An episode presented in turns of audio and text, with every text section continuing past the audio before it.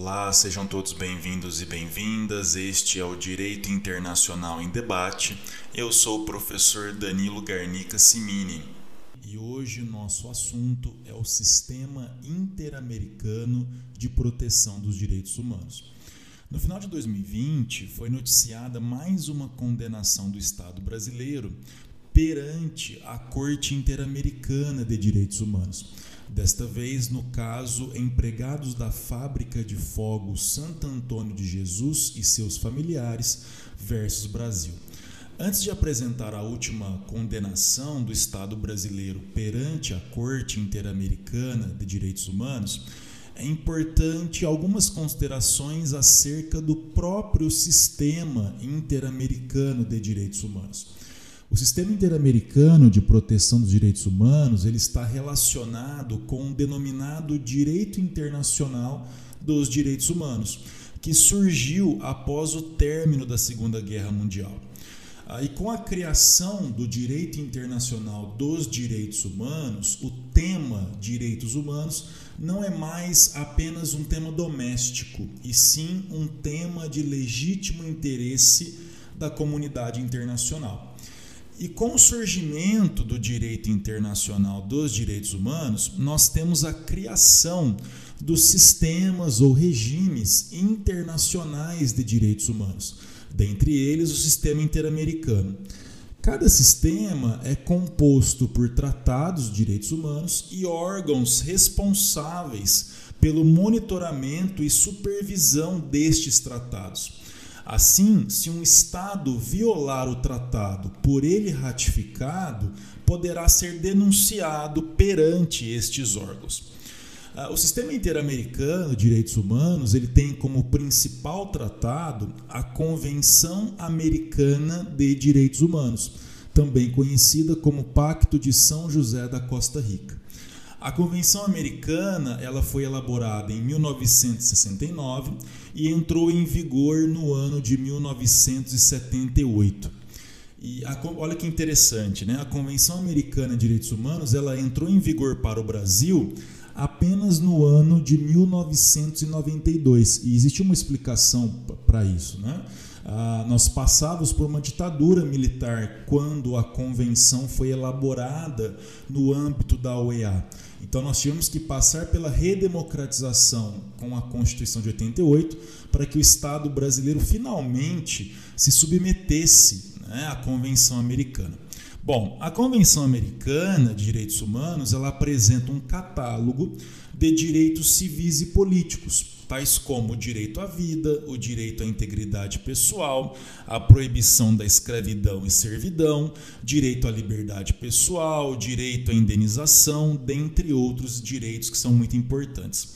E os Estados partes, ao ratificarem a Convenção Americana, comprometem-se a respeitar os direitos e liberdades nela reconhecidos e a garantir seu livre e pleno exercício a toda pessoa que esteja sujeita à sua jurisdição, sem discriminação alguma por motivo de raça, cor, sexo, idioma, religião, opiniões políticas ou de qualquer outra natureza, origem nacional ou social, posição econômica, nascimento ou por qualquer outra condição social. E tem um detalhe interessante: a convenção deixa claro que pessoa é todo ser humano. Os Estados partes também comprometem-se a adotar, de acordo com as suas normas constitucionais e com as disposições desta convenção, as medidas legislativas ou de outras naturezas que forem necessárias para tornar efetivos tais direitos e liberdades. Então, por exemplo, o Estado parte da Convenção Americana, ele deve revogar as leis internas contrárias à Convenção Americana. Ah, e o sistema interamericano ele possui dois órgãos competentes para reconhecer dos assuntos relacionados à convenção. Quais órgãos são esses? A Comissão Interamericana de Direitos Humanos, que fica em Washington, nos Estados Unidos, e a Corte Interamericana de Direitos Humanos, que fica em São José, na Costa Rica. A Comissão Interamericana de Direitos Humanos ela é composta por sete membros que deverão ser pessoas de alta autoridade moral e de reconhecimento é, notório em matéria de direitos humanos. Né? A convenção fala reconhecimento saber em matéria de direitos humanos. Então, pessoas que entendam de direitos humanos. Os membros são eleitos pela Assembleia da OEA para um mandato de quatro anos, permitida uma reeleição. Bom, e como funciona a responsabilização do Estado perante o sistema interamericano? De acordo com a Convenção Americana, qualquer pessoa ou grupo de pessoas ou entidade não governamental legalmente reconhecida pode apresentar à comissão petições que contenham denúncias ou queixas de violação da convenção por um Estado parte. E aqui temos um detalhe importante. A denúncia contra um Estado deve ser feita perante a Comissão Interamericana de Direitos Humanos. Não é possível apresentar uma denúncia diretamente perante a Corte Interamericana de Direitos Humanos, ok? Bom, a petição apresentada perante a Comissão Interamericana, ela deve preencher alguns requisitos de admissibilidade para que ela possa realmente ser recebida por este órgão. Né? E quais são esses requisitos? O esgotamento dos recursos internos. Esse é um requisito conhecido no direito internacional que nos dá a seguinte ideia. Os estados, eles continuam como os responsáveis primários pela proteção dos direitos humanos. Então, somente quando o estado não der uma resposta satisfatória a esta violação de direitos humanos, é que nós podemos acionar a esfera internacional, tá? Então, mais uma vez, como eu disse, os estados continuam como os responsáveis primários pela proteção dos direitos humanos. Aqui, a própria Convenção Americana, ela relativiza em algumas situações esse requisito do prévio esgotamento dos recursos internos. Se ficar demonstrado que no país, no Estado, não existam esses recursos internos ou que existe uma demora injustificada na análise dos recursos internos, aí sim a vítima ou seus representantes podem acionar a esfera internacional. Bom, o segundo requisito, é, de acordo com a convenção, é que a denúncia ela deve ser apresentada dentro do prazo de seis meses a partir do esgotamento dos recursos internos. Lembrando que esse, esse requisito do esgotamento dos recursos internos ele pode ser relativizado de acordo com a própria convenção. Ah, o outro requisito é o seguinte: a matéria da petição ou comunicação não pode ser objeto de análise de processo de solução internacional. É o que nós chamamos de inexistência de litispendência internacional. Traduzindo, aquele caso, aqueles fatos não podem ser objeto de análise perante outro órgão internacional. Então, se o meu caso está sendo analisado já pela ONU, eu não posso fazer a mesma denúncia perante o sistema interamericano, tá?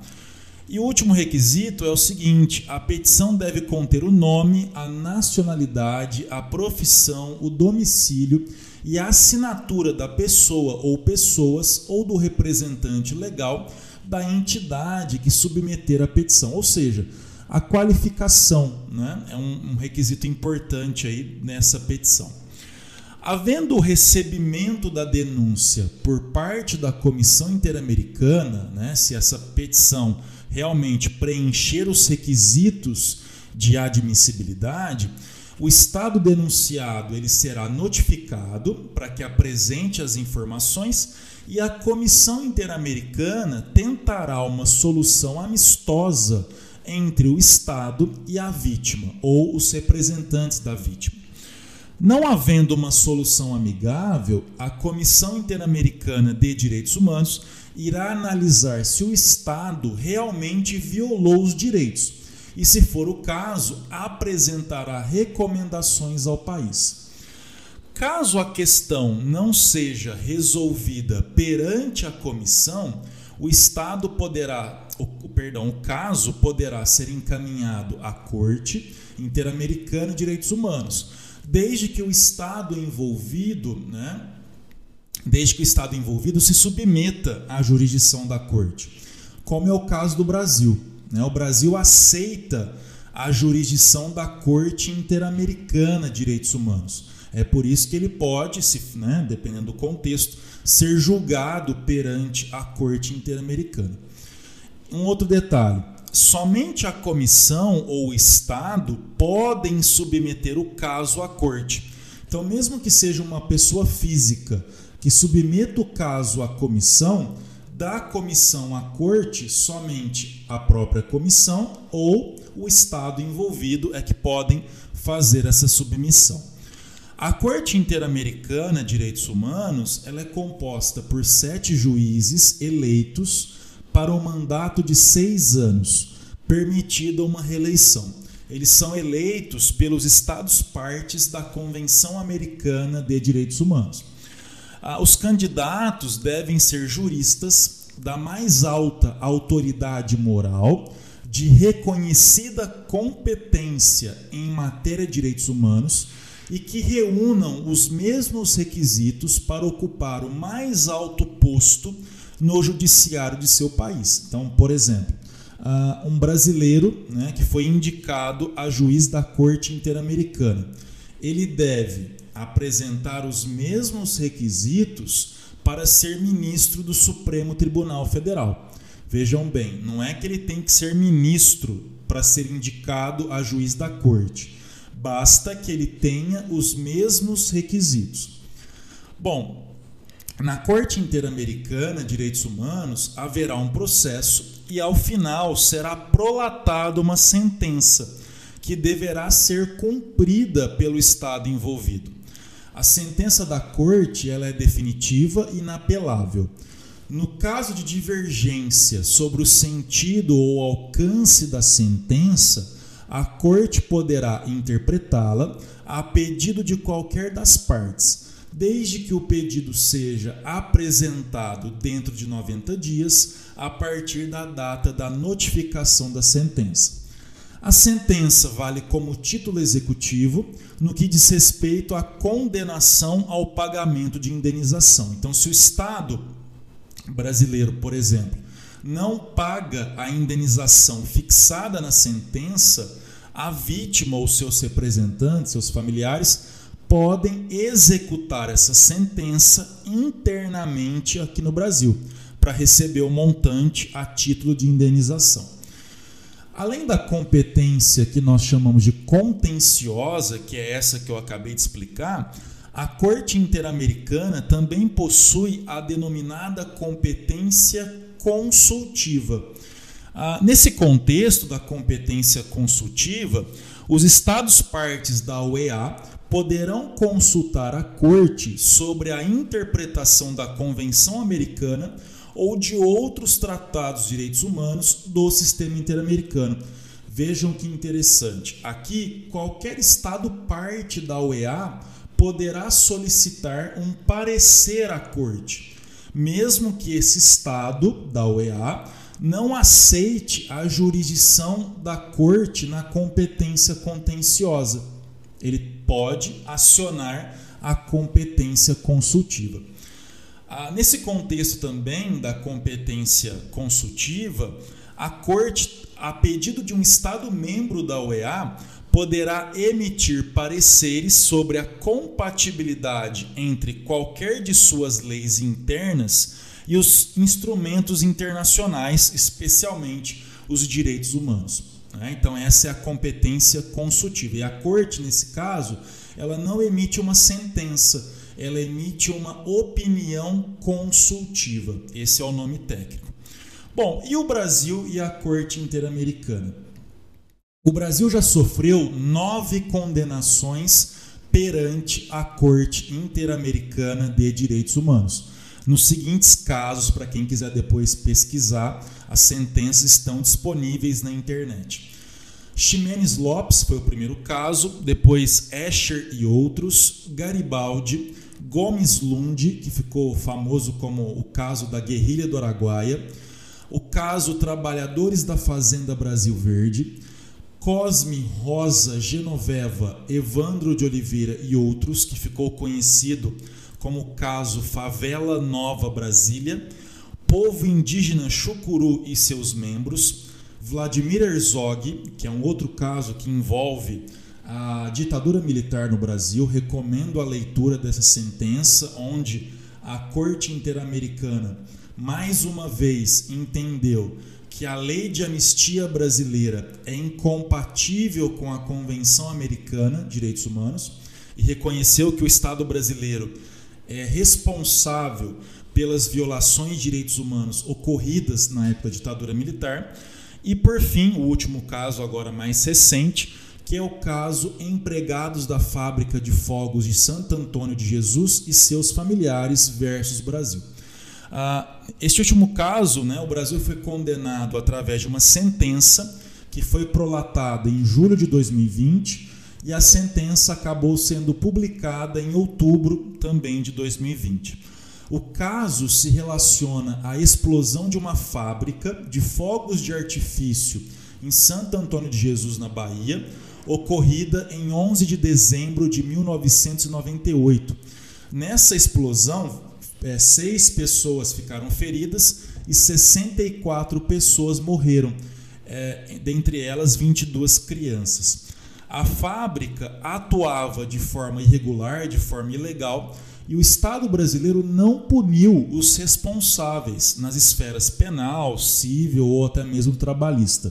Então, a corte, né, o caso passou primeiro pela comissão, a comissão entendeu que realmente o Brasil, o Estado brasileiro, era responsável por uma série de violações de direitos humanos e depois o caso, como não foi resolvido na comissão, ele acabou sendo encaminhado à corte. Houve um processo na corte interamericana uh, e o Brasil foi condenado. Então, nós temos uma série de condenações na sentença. O Brasil né, foi condenado a, a que dê continuidade aos processos para punir os responsáveis, e a corte também determinou que o Estado brasileiro ofereça de forma gratuita e imediata o tratamento médico e psicológico às vítimas que solicitarem esse tratamento. Também a produção de material de rádio e televisão acerca dos fatos a realização de um ato público de reconhecimento de sua responsabilidade internacional. A Corte também determinou a inspeção sistemática e periódica ah, dos locais de produção de fogos de artifício, determinou a elaboração e a execução de um programa de desenvolvimento socioeconômico em consulta com as vítimas e seus familiares com o objetivo de promover a inserção de trabalhadoras e trabalhadores dedicados à fabricação de fogos de artifício em outros mercados de trabalho e possibilitar a criação de alternativas econômicas. Determinou ainda a apresentação de um relatório sobre a aplicação das diretrizes nacionais sobre empresas de direitos humanos e também condenou o Brasil ao pagamento de uma indenização às vítimas e seus familiares. Ah, qual é o grande desafio do sistema interamericano? É o cumprimento das sentenças da corte. Ao contrário do sistema europeu, lá no sistema europeu nós temos uma corte, né, chamada Corte Europeia de Direitos Humanos. Lá no sistema europeu nós temos um órgão que fica responsável pela, pelo cumprimento, né, por supervisionar o cumprimento das sentenças da Corte, que é o Comitê de Ministros do Conselho da Europa. Aqui no sistema interamericano existe uma, uma falha ainda muito grande nesse sentido. Tanto é que o Brasil já foi condenado em outras ocasiões e muitas dessas sentenças não foram cumpridas integralmente. Tá? Então, esse é o grande desafio uh, o aperfeiçoamento de um mecanismo, ou a criação até mesmo de um mecanismo eficaz de supervisão do cumprimento dessas sentenças.